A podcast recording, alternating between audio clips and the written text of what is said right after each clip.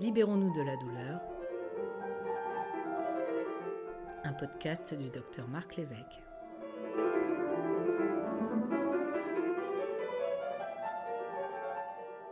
douleur rhumatismale, qu'elle soit due à l'arthrose, à la polyarthrite rhumatoïde ou d'autres affections ont un retentissement sur la, la qualité de vie de millions de nos concitoyens. Les traitements médicamenteux existent, mais eux aussi peuvent affecter la qualité de vie et sont parfois insuffisants. Pour ces raisons, de plus en plus de Français se tournent vers les alternatives non médicamenteuses.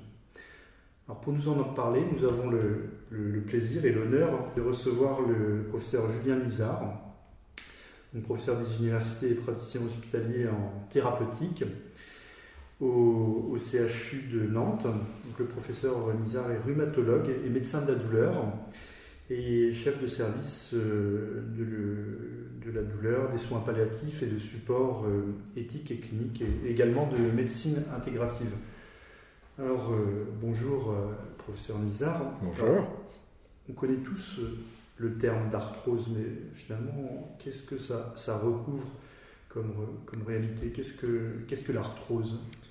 Alors Marc, comme vous le dites très justement, la douleur chronique de l'appareil locomoteur touche euh, des millions de Français, euh, augmente avec l'âge. Si je devais être très schématique, je dirais qu'il y a d'un côté les maladies qu'on appelle euh, dégénératives, comme l'arthrose, qui augmente avec l'âge. On a tous entendu parler de personnes autour de nous qui ont de l'arthrose du genou, de l'arthrose de hanche ou de l'arthrose lombaire. Et donc plus on avance en âge, plus on a de chances d'avoir une dégénérescence, essentiellement du cartilage, c'est-à-dire que le cartilage s'abîme. Et comme le cartilage est un tissu qui est chargé de, hein, de faire un rôle d'amortisseur entre les pièces osseuses, ça crée des douleurs. Et euh, ces douleurs notamment au début, sont plutôt euh, mécaniques, c'est-à-dire qu'elles surviennent lors des efforts. Quelqu'un qui a une arthrose du genou va avoir mal lorsqu'il marche, lorsqu'il marche longtemps, lorsqu'il marche en terrain accidenté, alors que quand euh, il se repose, il a moins mal ou pas mal. D'un autre côté, vous avez parlé aussi des maladies inflammatoires. Alors là, c'est quelque chose qui est complètement différent. C'est un terrain euh, d'atteinte très souvent familiale, comme vous le disiez tout à l'heure. Ça peut survenir beaucoup plus jeune. Euh, la maladie la mieux connue inflammatoire des articulations, c'est la polyarthrite rhumatoïde qui survient régulièrement autour de 40-50 ans, mais ça peut apparaître plus jeune ou plus vieux. Et là, c'est un type de douleur qui est quand même assez différent puisque ça peut survenir en dehors de tout mouvement. Les gens peuvent avoir mal même en deuxième partie de nuit alors qu'ils sont allongés. Et euh, c'est une maladie qui peut être euh, invalidante, qui n'est pas toujours. Hein. il y a des formes qui sont peu invalidantes. Et euh, du coup, évidemment, il y a une partie qui est euh, très importante. Le premier euh, élément, avant même de parler de traitement, hein, c'est de bien établir un diagnostic précis. Est-ce qu'on est dans le cadre d'une arthrose? Est-ce qu'on est dans le cadre d'une arthrite, hein, notamment d'une polyarthrite ou d'une spondylarthropathie? Et parce que même si un certain nombre de, traitements non médicamenteux vont être très voisins, on va en parler tout à l'heure, les traitements médicamenteux et notamment les biothérapies, les traitements, on va dire, euh, euh, de deuxième ou troisième intention dans les maladies inflammatoires vont concerner aujourd'hui, en 2023, essentiellement les maladies inflammatoires. On ne va pas prescrire des biothérapies aujourd'hui dans l'arthrose du genou euh, d'un sujet de 55 ou 60 ans. Un petit rappel, là, la différence entre arthrose et arthrite, notamment au niveau clinique, c'est comment ça se manifeste? Alors, la différence est quand même assez simple. Dans l'arthrose, on va avoir des douleurs euh, plutôt mécaniques, hein, euh, augmentées par l'activité qui diminue lorsqu'on se repose, alors que dans l'arthrite, il y a des douleurs qui peuvent survenir en dehors de tout effort, et notamment le matin. Hein, les patients vous décrivent ça avec un dérouillage euh, matinal. Ils ont ils mettent un certain temps, parfois ça, ça peut être un dérouillage de 5 minutes, pour d'autres ça peut être 2 heures avant de retrouver une certaine mobilité articulaire. Et souvent, hein, ce simple élément euh, qu'on appelle sémiologique, un signe très simple, on va demander, par exemple, à un patient qui vient nous voir et qui a souvent mal au dos, s'il est jeune et qu'il a c'est un homme qui a une vingtaine d'années, qui décrit des douleurs qui surviennent en dehors de l'effort, hein, qu'il a mal au dos et qu'il dit qu'il a mal en deuxième partie de nuit, qu'il a ce dérouillage matinal. il faut se poser la question de est-ce que ce jeune homme n'a pas un rhumatisme inflammatoire et pas une lombalgie euh, commune comme vous pourriez avoir comme moi, alors que nous n'avons pas de maladie inflammatoire parce que les maladies inflammatoires, peuvent soit toucher les articulations périphériques, hein, les mains, les poignets, les coudes, euh, soit toucher euh, le, rachis, hein, c'est-à-dire la colonne vertébrale. Dans le premier cas, c'est des comme la polyarthrite rhumatoïde. Dans le second cas, c'est ce qu'on appelle des spondyloarthrites, hein, ces maladies inflammatoires de la colonne vertébrale. D'accord. On sent forcément rentrer dans des données épidémiologiques. Est-ce qu'on peut dire qui est-ce que ça touche et puis à peu près quels sont les, facteurs de risque de ces différentes maladies euh, rhumatismales? Alors effectivement, euh, puisque euh, là on s'adresse à, on va dire, une, population de, gens qui nous écoutent qui ne sont pas des spécialistes, je dirais vraiment l'arthrose, ça nous concerne tous plus ou moins à un moment ou à un autre de notre vie. Hein, plus on avance son âge, plus on a de risque d'avoir de l'arthrose. Vous voyez par exemple l'arthrose lombaire, à partir de 50-60 ans, il y a presque un tiers à 40% des gens normaux qui présentent des... Il y a des facteurs euh, génétiques qui peuvent prédisposer? Sûrement, sûrement. Mais dans l'arthrose, il n'y a pas que des facteurs génétiques, il y a notamment les séquelles de traumatisme. Euh, par exemple, si on a eu un traumatisme du genou, si on s'est abîmé un ménisque, on va être plus à risque de déclencher plus tard une arthrose du, genou. Pour les maladies inflammatoires, il y a vraiment un, terrain euh, auto-immun et donc il y a une enquête familiale. Il est clair que si quelqu'un vient nous voir qu'il a des douleurs euh, périphériques, des mains, des, des poignets, qu'on se pose la question de savoir s'il y a une maladie inflammatoire, le fait qu'une euh, une mère, une tante, une grand-mère ait pu avoir le même type de maladie va être un élément également d'orientation. Il peut y avoir aussi des et donc des examens complémentaires, des prises de sang, euh, des examens biologiques là, pour. Euh, Bien sûr.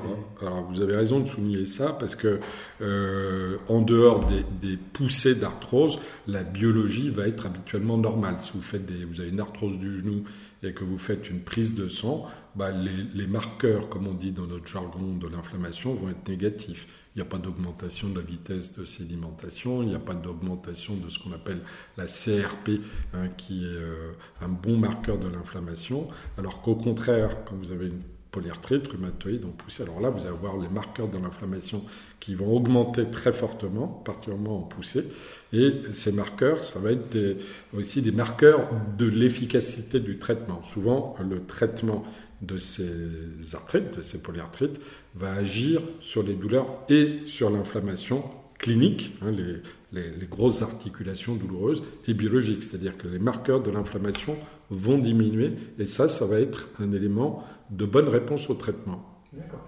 Alors, puisqu'on parle de traitement, alors machinalement, on, dire, on a tendance à parler, des traitements médicamenteux, donc on va peut-être commencer par eux. Euh, quels, sont ceux qu'on utilise euh, habituellement et puis éventuellement leur efficacité et puis les, risques qu'ils peuvent comporter ces, traitements. Alors peut-être on va commencer par l'arthrose là, puisque c'était... Alors aujourd'hui, en 2023, les traitements médicamenteux de l'arthrose sont assez décevants. Hein. Il y a des études qui sont en cours pour euh, tester euh, des médicaments plus puissants, avec des risques potentiellement d'effets indésirables plus, plus élevés. Mais grosso modo, dans le traitement de l'arthrose, il y a deux principaux types de médicaments qu'on va utiliser, qui sont d'un côté les antalgiques, hein, euh, et particulièrement le, paracétamol, euh, qui n'est pas un médicament qui est sans effet indésirable potentiel, surtout si on le prend à haute dose et pendant très longtemps, mais qui, dans les médicaments disponibles, est celui qui a sans doute euh, le moins d'effets indésirables graves potentiels. Donc on va utiliser beaucoup le paracétamol. Et quand les gens sont poussés, par exemple, vous avez un oncle qui a une arthrose du genou, il va avoir mal un peu tout le temps, et parfois il va avoir une poussée douloureuse, c'est-à-dire que pendant 15 jours, 3 semaines, un mois, il va avoir beaucoup plus mal. Et pendant cette poussée douloureuse, on sait que c'est pendant la poussée que le cartilage a tendance à se détruire davantage. Donc on a tout intérêt à traiter de façon active cette poussée, et dans ce cas-là, on va prescrire des anti-inflammatoires, comme vous, les connaissez, des médicaments comme le Voltaren, comme le Felden, comme... ou parfois, euh, pour ceux qui ne supportent pas bien, on peut recourir à des corticoïdes pendant des périodes très courtes. Hein, c'est vraiment des cures courtes. Dans l'arthrite, c'est différent, euh, puisque on va certes utiliser des antalgiques, mais euh, comme l'inflammation est vraiment au cœur de la problématique, c'est vraiment une maladie inflammatoire, on a tout intérêt à utiliser des anti-inflammatoires. Donc on va utiliser soit des anti-inflammatoires non stéroïdiens, hein, c'est ce qu'on a dit, euh, euh, le Voltaren, le Prophénil, bon, soit des corticoïdes. Et les corticoïdes, c'est des médicaments qui peuvent être très efficaces, notamment lors des poussées, on peut utiliser des doses plus élevées, mais dont on sait, ça a révolutionné le traitement des rhumatismes inflammatoires, mais dont on sait qu'il ne faut pas les prendre à dose importante pendant des mois et des années, parce qu'ils peuvent être eux-mêmes responsables de complications, je ne veux pas détailler, mais qui peuvent être ennuyeuses, d'ostéoporose, euh, d'œdème, de prise de poids, d'éléments comme ça. Donc l'idée, hein, ça fait maintenant euh, un certain temps qu'on sait, c'est que euh, un certain nombre de rhumatismes inflammatoires vont être équilibrés avec des petites doses de corticoïdes. Et puis il y a un autre champ qui s'est développé depuis une vingtaine d'années, qui sont les biothérapies. C'est des médicaments très coûteux, très puissants qui peuvent donner des résultats spectaculaires, mais qui ne sont pas dénués d'effets. Donc on va essayer de sélectionner les patients qui en ont vraiment besoin pour ne pas les prescrire à ceux qui n'en auraient pas vraiment besoin, hein, et ceux qui en ont vraiment besoin parce que les symptômes sont sévères, parce que la dégradation du cartilage est importante, on va tester ces médicaments. Et aujourd'hui, souvent, il faut essayer un, deux, voire trois ou plus euh, traitements jusqu'à trouver le bon traitement pour la bonne personne.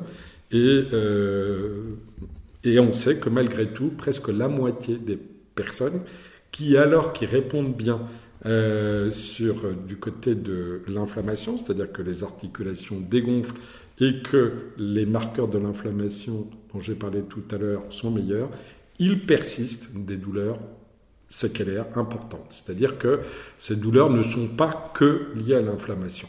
Je ne veux pas forcément rentrer dans les détails techniques. D'accord. Et on, a une idée un petit peu, du, bien sûr, du, mécanisme sur lequel c'est. Alors, je sais pas, est-ce qu'on peut donner des noms, par exemple, de, ces nouveaux traitements là, qui sont. Euh, ces, ces nouveaux traitements qui Alors, oui, je pense que ceux qui sont mieux connus, peut-être dans le public, c'est ce qu'on appelle les anti-TNF-alpha. Hein, c'est des médicaments qui vont avoir une action anti-inflammatoire puissante. Hein, qui, euh, pour certains, comme je l'ai dit tout à l'heure, peuvent vraiment euh, changer euh, la vie des patients. Et il faut dire que, vous voyez, quand moi j'étais jeune interne, je voyais encore des gens qui avaient les mains très déformées par la polyarthrite rhumatoïde. On apprenait d'ailleurs les signes, reconnaître les déformations du poignet, des doigts, et maintenant ça a pratiquement disparu. Ah, Ces formes-là, en tout cas en France, ont pratiquement disparu parce que grâce à, un traitement actif précoce, on peut vraiment limiter de façon très importante la destruction articulaire, les arthrites et la destruction. Par contre, comme je le disais, les, les douleurs peuvent persister parce qu'elles ne sont pas liées que à l'inflammation, elles sont liées aussi notamment à ce qu'on appelle euh, l'hypersensibilisation neuronale, c'est-à-dire que quand on a mal pendant longtemps, des mois ou des années, les neurones de la douleur deviennent un peu hypersensibles et cette hypersensibilité des neurones de la douleur répond pas très mal aux anti-inflammatoires et aux antalgiques. On va se tourner vers d'autres types euh, de traitements médicamenteux et non médicamenteux. Pour les médicamenteux, c'est essentiellement euh, des antidépresseurs. Alors, on a abordé une des précédents podcasts avec un, vétérinaire, Thierry Boite, la, la, question de, certains anticorps monoclonaux. Est-ce qu'on on, les utilise Alors je sais que ça, nous a dit que ça pouvait être très efficace chez les, chez les animaux, euh, notamment de compagnie. Est-ce que c'est utilisé aujourd'hui, certains anticorps? Il me disait que non, en, raison que certains effets indésirables chez, chez l'homme on les plutôt à l'animal. Alors je serais tenté de vous dire euh, joker parce que c'est pas mon domaine de, compétences euh, prioritaire, mais euh, je ne crois pas que ce soit. Effectivement, oui, pour l'instant, mais par contre, que, c'est pas encore possible chez, chez l'homme, mais chez l'animal, ça, ça, commence à l'être. Alors, juste par rapport aux anticorps monoclonaux, ce qui est compliqué, on l'a bien vu d'ailleurs avec les anticorps monoclonaux dans le, dans le Covid, c'est que euh, c'est assez difficile de, de, bien cibler euh, bah, la cible de ces anticorps et que euh, bon, c'est un traitement qui par ailleurs très souvent est, coûteux et pas forcément très bien toléré. Alors les, les risques, on les a un petit peu abordés de ces traitements médicamenteux, là, mais peut-être c'est intéressant de les rappeler, notamment au niveau des, pour les anti-inflammatoires. Absolument, parce que les anti-inflammatoires, c'est la classe de médicaments qui est sans doute euh, là où une des classes les plus prescrites dans le monde et qui est le plus responsable du fait de sa grande fréquence de prescription d'effets indésirables graves, et particulièrement digestifs. Donc euh, c'est vrai que ça peut exposer, ces effets digestifs augmentent avec la dose. Hein, plus on prend des doses élevées, plus on a de risques, mais il peut y avoir des hémorragies euh, digestives importantes. Donc l'idée, hein, ça des éléments qui ont été très bien étudiés, c'est que plus on avance en âge, notamment à partir de 50 ans, ou si on a eu des antécédents euh, euh, d'ulcères à l'estomac, ou si on prend des antiagrégants ou des anticoagulants, il faut être extrêmement prudent avec l'usage de ces médicaments parce qu'on est plus à risque d'avoir des effets indésirables digestifs graves. La plupart des patients, euh, et c'est tant mieux, j'allais dire c'est un signe d'alerte intéressant, euh, utiles euh, euh, décrivent des gastralgies, des brûlures d'estomac et spontanément vont limiter avec l'âge leur consommation parce qu'ils les tolèrent plutôt bien quand ils ont 20-30 ans et beaucoup moins bien à 50-60 ans. Hmm. Et puis alors, parce que plus on avance en âge, plus on, peut avoir aussi des difficultés rénales, j'imagine. Est-ce que ça fait ça fait par bon ménage avec les, reins, les anti-inflammatoires Alors, pas forcément Non, pas forcément. Alors, tout à fait. Si déjà on a une insuffisance rénale, certains de vos auditeurs ont une insuffisance rénale, alors il faut être extrêmement prudent. Ça dépend du niveau d'insuffisance rénale. Il y a, à partir d'un certain niveau d'insuffisance rénale, il n'est pas question de prendre des anti-inflammatoires, mais euh, c'est comme les effets indésirables digestifs. Euh, certains patients peuvent faire une insuffisance rénale aiguë euh, parce qu'ils ont d'autres facteurs, des prises de médicaments, notamment ce qu'on appelle les inhibiteurs de l'enzyme de conversion, qui, associés aux anti-inflammatoires, plus notamment quand on est âgé, euh, déshydratation, par exemple quand il fait chaud en période estivale, là on a un risque d'insuffisance rénale aiguë. Et vous avez raison de souligner euh, cet autre effet indésirable, parce que je pense que pratiquement tout le monde a entendu parler des effets digestifs des anti-inflammatoires, mais il y en a d'autres. Vous avez parlé des, des, effets rénaux. Il y a aussi les risques d'allergie qui peuvent être importants. Enfin, il y a un certain nombre d'effets indésirables euh, qu'il faut connaître et dont il faut se méfier. Mais néanmoins, les anti-inflammatoires euh, rendent quand même de grands services euh, à certains patients. Et l'idée, c'est quand il y en a besoin et qu'il y a des risques à les prendre, on va essayer de limiter ce risque. C'est la politique de réduction des risques par exemple, pour, euh, pour les patients qui ont plus de, de 50 ans, qui prennent un anti-inflammatoire, on va euh, euh, proposer un protecteur de l'estomac en plus pour, limiter les risques de complications. D'accord. Alors, les effets indésirables, est-ce que pour autant il y a des traitements qui ont des effets désirables? Je pense notamment, parce que vous êtes un des meilleurs spécialistes de, la, la, question, sur les alternatives non médicamenteuses. Est-ce que, alors, parmi ces traitements non médicamenteux, quels sont ceux qu'on pourrait euh, recommander pour ceux qui souffrent d'arthrose, d'arthrite? Alors, je trouve votre présentation de la question très bonne parce que, comme vous venez de le souligner, maintenant on est au stade de la recommandation. Hein. Euh, jusqu'à il y a quelques années, euh, certains pensaient que c'était des, petits traitements comme ça qui avaient un intérêt modeste, alors que maintenant les recommandations européennes, internationales, pour le traitement à la fois de l'arthrose et de l'arthrite disent que les traitements non médicamenteux euh, sont euh, des traitements essentiels et qu'il faut mettre en œuvre. Alors il y en a qui sont bon sens, hein, c'est la perte de poids, euh, parce que effectivement le surpoids, l'obésité augmente nettement le risque d'arthrose. Euh, il y a l'éducation thérapeutique. Quand on a une arthrose du genou, euh, euh, la rééducation fonctionne. C'est des éléments qui sont très intéressants. Et pour ce qui concerne les traitements non médicamenteux, les grandes, si on devait vraiment classifier ces interventions, grosso modo, il y a les interventions physiques, hein, tout ce qui passe par le corps, et donc euh, la rééducation est très importante à la fois dans l'arthrose et dans l'arthrite. L'idée étant que, et c'est le cas notamment dans la lombalgie, lié à l'arthrose, si vous avez une bonne qualité des muscles, vous allez protéger euh, vos articulations. Donc ça paraît un peu paradoxal, mais quelqu'un qui aurait une arthrose du genou ou de la hanche, on va lui conseiller de faire de l'activité physique, pas n'importe laquelle, pas n'importe comment, plutôt de l'activité, par exemple en, piscine ou en vélo, où il y aura moins de, de charge sur l'articulation. Mais ce qu'il faut retenir, c'est que l'exercice physique est toujours bon dans la douleur chronique, où qu'elle se situe, pour des tas de raisons. Elle entretient les muscles, qui protègent l'articulation, mais elle est bonne également pour le moral et euh, pour le sommeil. Et tous ces éléments ont un impact très important sur les douleurs.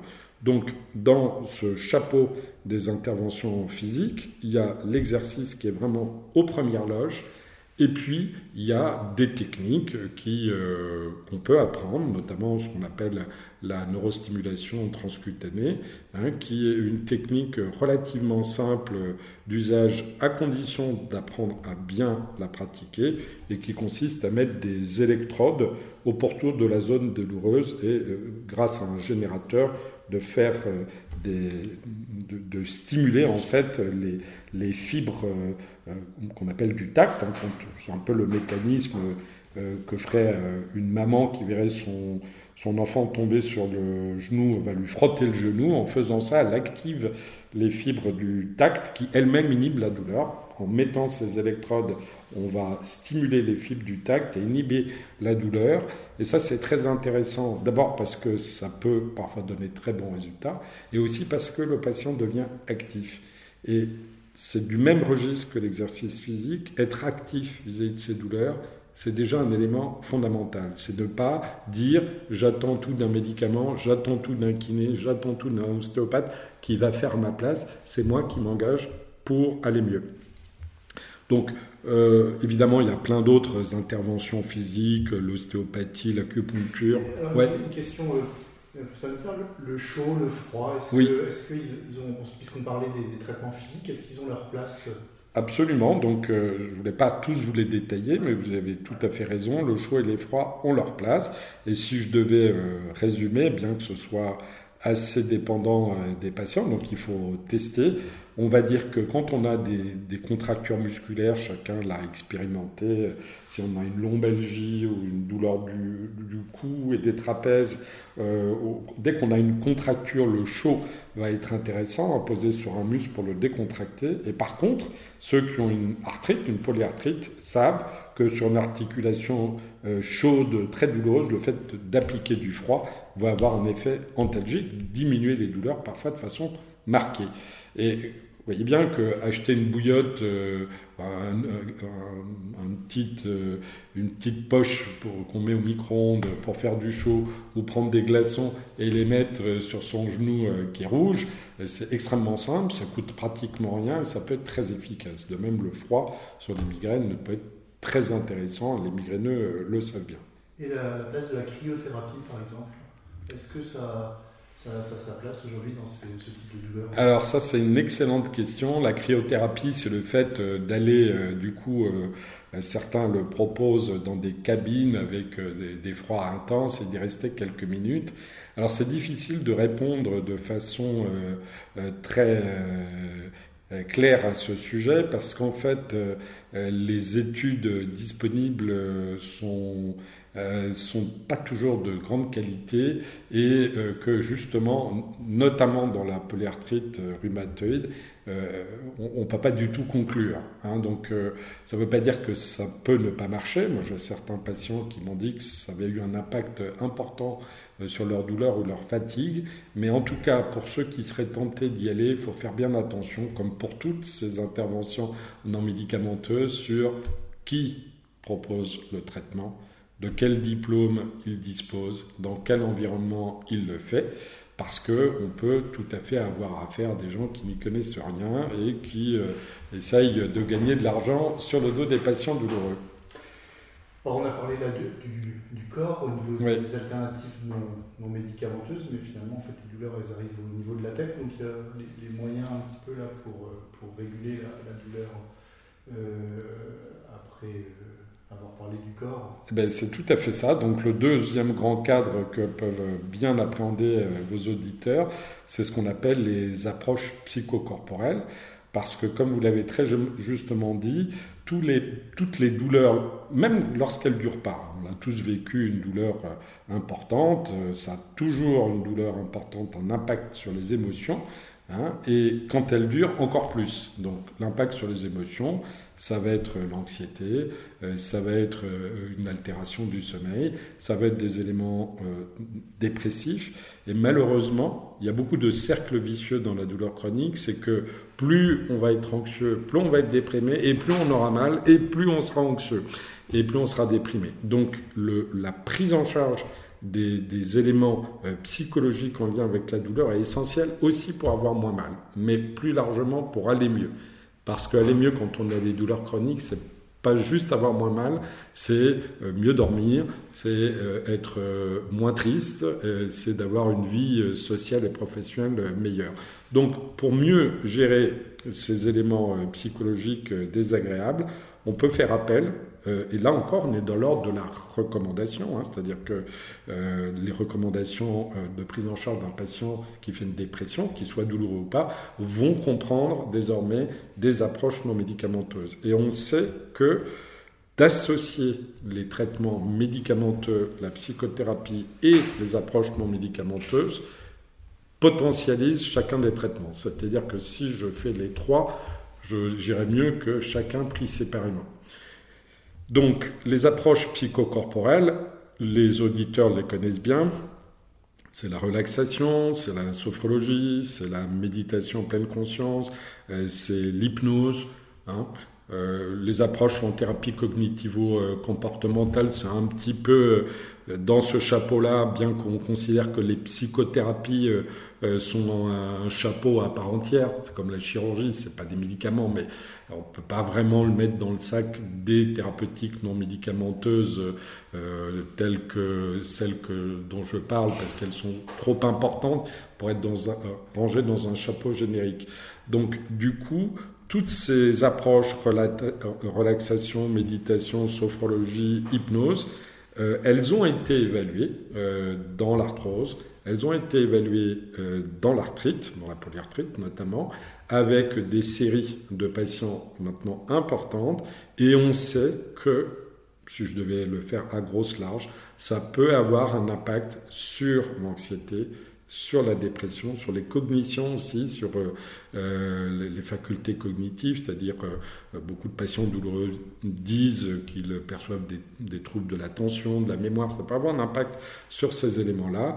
Et je redis ce que je viens de dire précédemment, c'est-à-dire que peut-être même plus encore pour ces approches-là, à orientation psychothérapique, il faut faire très attention de qui est le praticien qui va vous apprendre, de quel diplôme il dispose, dans quel environnement il fait cette pratique et pour quelle indication. Parce que, si je prends l'exemple de l'hypnose ou de la sophrologie, elles peuvent être faites euh, d'hypnose par euh, un psychiatre euh, qui est un médecin qui a fait 10 ans d'études, 6 ans d'études de médecine et 4 ans d'internat de, de psychiatrie et qui a fait une formation avec un diplôme universitaire d'hypnose, mais elle peut être faite aussi par euh, n'importe qui euh, qui a une formation très courte et qui est non reconnue par l'État. Et aujourd'hui, même si je sais que c'est un sujet que vous souhaitez aborder tout à l'heure, euh, c'est pas régulé par l'État. Donc n'importe qui peut dire qu'il fait de l'hypnose ou de la sophrologie,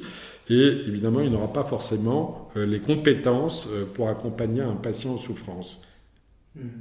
Parce que toutes les techniques qu'on vient d'aborder, que ce soit les techniques corporelles et, psychocorporelles, finalement, il euh, y, y, en a beaucoup qui ne sont pas remboursées. Je, je, me fais un petit peu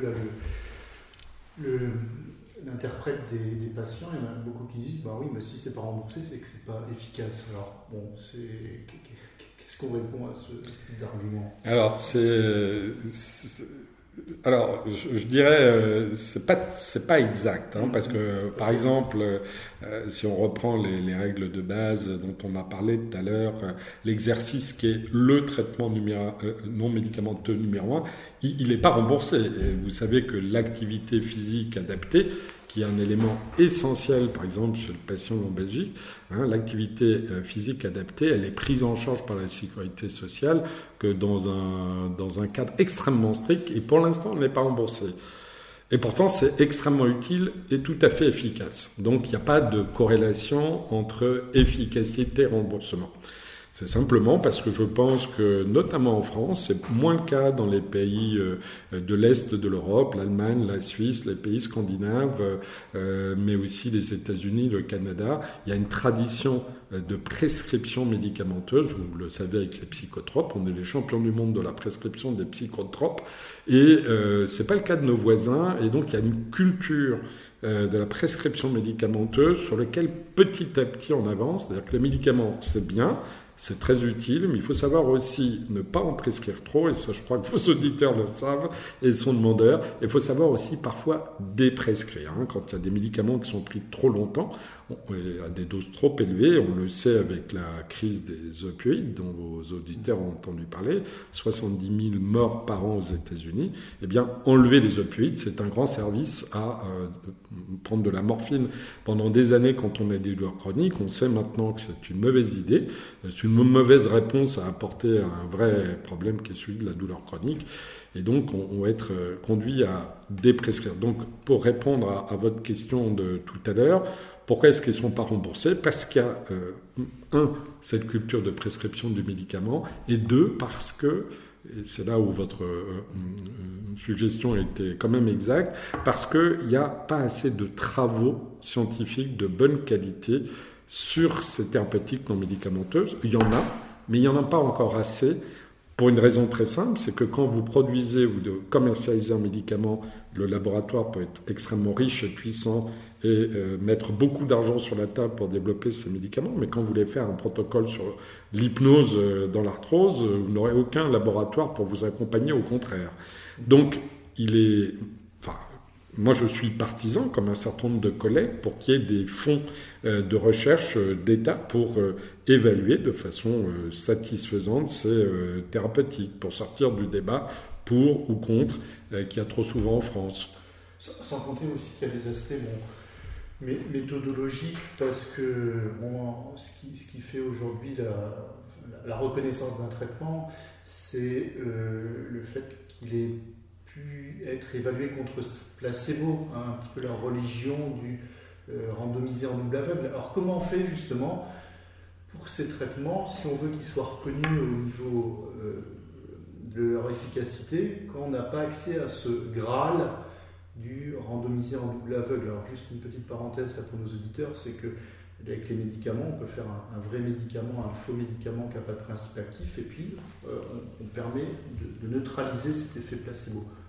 Alors, cet effet placebo, on ne peut pas le, neutraliser avec les traitements non, médicamenteux. Alors, comment, comment vous procédez euh, en général Et je sais que vous êtes un, des pionniers dans le, dans le domaine, là, pour euh, pouvoir apporter des preuves quand on n'a pas accès à ce fameux randomisé en double aveugle Alors, euh, question évidemment euh, passionnante et difficile. Alors, si on prend un exemple comme euh, l'ostéopathie, il va de soi qu'on ne peut pas faire un, double aveugle. Un double aveugle, ça veut dire que le, médecin, si on parle de l'ostéopathie médicale pratiquée par un médecin, ça voudrait dire que le médecin qui pratique l'ostéopathie ne serait pas au courant qu'il pratique de l'ostéopathie, que le patient non plus. Donc ça, c'est pas possible. Par contre, euh, on peut faire une manipulation qui n'est pas de l'ostéopathie. Ou alors, si on prend l'exemple de l'acupuncture, hein, on va appeler ça cham acupuncture, c'est-à-dire qu'on va prendre un groupe de patients qui ont de la vraie acupuncture, et à côté de ça, on va faire un autre groupe de patients ça ressemble à de l'acupuncture, mais c'est pas de l'acupuncture. C'est-à-dire que c'est des aiguilles qui ne s'enfoncent pas, par exemple, euh, dans les méridiens ou qui ne s'enfoncent pas dans la peau. C'est-à-dire que c'est des aiguilles euh, rétractables et donc le patient croit qu'on fait l'acupuncture alors que ce n'en est pas. Si euh, je prends un autre exemple que vous connaissez euh, très bien, Marc, qui est celui de la stimulation magnétique transcrânienne, qui consiste avec une bobine à stimuler certaines zones, une bobine, champ magnétique, stimuler certaines zones du cerveau dans la dépression ou dans la douleur chronique, eh on peut utiliser des bobines qui permettent quand même de faire un double aveugle. C'est-à-dire que le médecin euh, à supposer qu'il soit aidé par un opérateur qui a réglé la bobine en amont, ne sait pas si euh, la bobine est réglée en mode actif ou en mode qu'on appelle sham, c'est-à-dire placebo, hein, c'est-à-dire que ni le patient ni le médecin ne savent comment la bobine fonctionne et la bobine est, programmée euh, par quelqu'un d'extérieur euh, qui donc c'est possible de faire des études en double aveugle contre contre technique placebo. Alors vous avez raison, c'est c'est pas euh, la seule optique. Alors déjà, le Graal, comme vous dites, de laisser randomiser, contrôler, euh, c'est un Graal dans les médicaments, c'est ce qu'on a trouvé de mieux. Ça ne veut pas dire pour autant que tout est pour le mieux dans le meilleur des mondes, mais on sait par exemple que dans les approches non médicamenteuses, il y a d'autres façons euh, d'évaluer l'intérêt de ces prises en charge. On a au moins deux, on a plusieurs, mais on a au moins deux que je peux détailler puisqu'ils ne sont pas très difficiles à, à comprendre. Le premier, c'est ce qu'on appelle la recherche qualitative qui se développe euh, pas simplement pour cette histoire de thérapeutique non médicamenteuse, qui consiste à évaluer euh, le vécu et les représentations du patient. Je vous donne un exemple. Si euh, on veut évaluer l'efficacité de l'acupuncture pendant l'accouchement, si on fait une étude habituelle Hein, on va demander, on va mettre les aiguilles et puis on va évaluer la douleur pendant l'accouchement dans un groupe qui a de la vraie acupuncture, l'autre pas. Mais on peut aussi tout simplement interroger les patientes en face à face après pour leur demander comment elles ont vécu cette expérience de l'acupuncture. Est-ce que ça les a aidés Est-ce qu'elles redemanderaient de l'acupuncture si on leur proposait? Est-ce qu'elles conseilleraient à une amie d'accoucher sous acupuncture? Donc c'est c'est pas c'est pas antinomique, c'est deux recherches qui euh, sont utiles, qui sont souvent complémentaires, et dès lors qu'on s'occupe de symptômes chroniques comme la douleur chronique, c'est très intéressant d'associer les deux, parce qu'ils n'évaluent pas exactement les mêmes aspects, la recherche quantitative et qualitative. Et puis un autre élément euh, sur lequel on se penche beaucoup, c'est les études en, vie réelle. Hein, c'est-à-dire que si je prends une population de Long-Belgique, eh ben, je peux, euh, dans la vraie vie, euh, regarder ce que sont devenus les Long-Belgiques parmi ceux, hein, plusieurs milliers de patients Long-Belgiques qui ont eu euh, des soins habituels, des soins courants, puis un autre, une autre population de qui aurait recours à l'acupuncture ou euh, à l'hypnose ou une approche non médicamenteuse et voir ce qu'ils deviennent, ce qu'ils deviennent euh, en termes de douleur, ce qu'ils deviennent en termes d'activité professionnelle, ce qu'ils deviennent en termes de consommation de médicaments, d'examens complémentaires. Voilà, donc ça c'est des éléments qu'on discute avec les autorités de santé parce que vous avez raison de dire que beaucoup de gens croient que euh, le Graal, c'est les essais randomisés euh, contrôlés. Mais déjà, euh, ceux qui disent ça sont pas toujours de bonne foi, parce que si on prend l'exemple de l'acupuncture, il y a beaucoup d'essais randomisés contrôlés dans l'acupuncture. Leurs résultats sont variables, je ne vais pas m'apesantir là-dessus. Mais on ne peut pas dire qu'il n'y en a pas. Il y en a des centaines. Donc euh, parfois les positions sont un peu dogmatiques en disant il n'y a pas de preuves, etc. Alors que euh, la réalité est différente. Et puis il y a un autre élément qu'il faut bien garder en tête, hein, parce que encore une fois, c'est un débat très franco-français. Hein, les, nos, nos, nos, concitoyens européens n'ont pas forcément euh, cette approche-là. C'est que si on regarde des côtés des prescriptions médicamenteuses, on considère que à peu près 40 des prescriptions médicamenteuses faites en médecine générale de ville ne reposent pas sur des preuves scientifiques euh, de niveau élevé. C'est-à-dire que c'est pas parce qu'on prescrit des médicaments que pour autant ça repose sur des preuves inébranlables.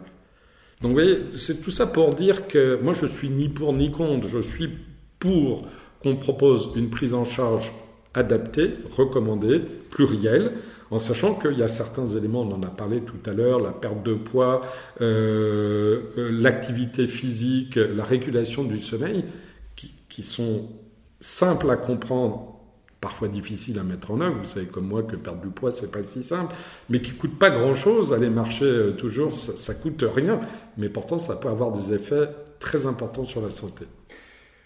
Alors la, question un petit peu, on va, conclure sur la question de, l'accès de ces techniques, du remboursement, des perspectives. je sais que c'est un de vos, combats aujourd'hui avec tout un groupe là pour euh, finalement légitimer, légitimer et puis faire en sorte qu'il y ait un meilleur accès et, notamment par un, remboursement. Où est-ce qu'on est, on, a des, raisons d'être optimiste, professeur Renizard?